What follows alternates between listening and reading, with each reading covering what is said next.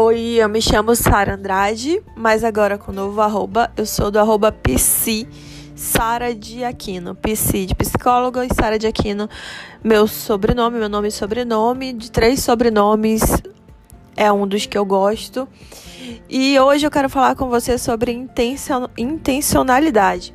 Só que essa intencionalidade que eu estou falando não é de atitudes, ser intencional em fazer algo, mas sim no pensamento, os pensamentos intencionais.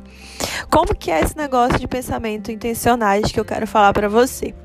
Tudo começa na nossa cabeça e pensamento não é realidade. Pensamento é só um pensamento. Só que esse pensamento, ele pode, pode se tornar, vinha se tornar uma atitude, uma realidade, algo que vai impactar na tua emoção, enfim, vira uma cascata de coisas. E hoje a gente vai aprender a pensar também de forma intencional, para que as nossas atitudes sejam intencionais. Como assim, Sara? Conversando com nossos pensamentos, questionando os nossos pensamentos. Por quê? O pensamento ele surge, mas a gente consegue questionar o pensamento pensando. Parece meio confuso, né? Eu até brinco com os meus pacientes, você tem que conversar com você conversar com seus pensamentos. Vão falar, ah, Sara, mas eu pareço, vou parecer uma doida falando comigo. Mas aí, você precisa falar em voz alta, você precisa, às vezes sim, às vezes não, mas você pode falar com você. Essa é uma característica do ser humano. A gente consegue pensar pensando no que a gente está pensando.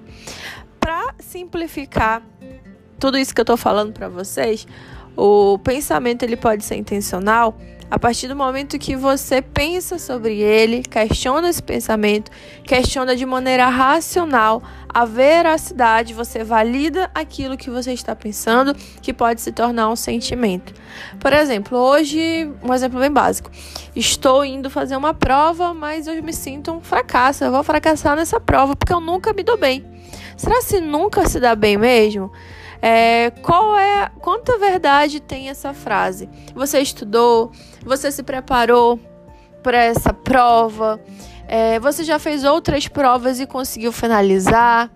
É, quanto esse teu pensamento ele é uma realidade, é um fato, ou ele só está cheio de achismo para que isso impacte na tua realidade e venha virar um fato consumado, venha virar é, realidade na tua vida?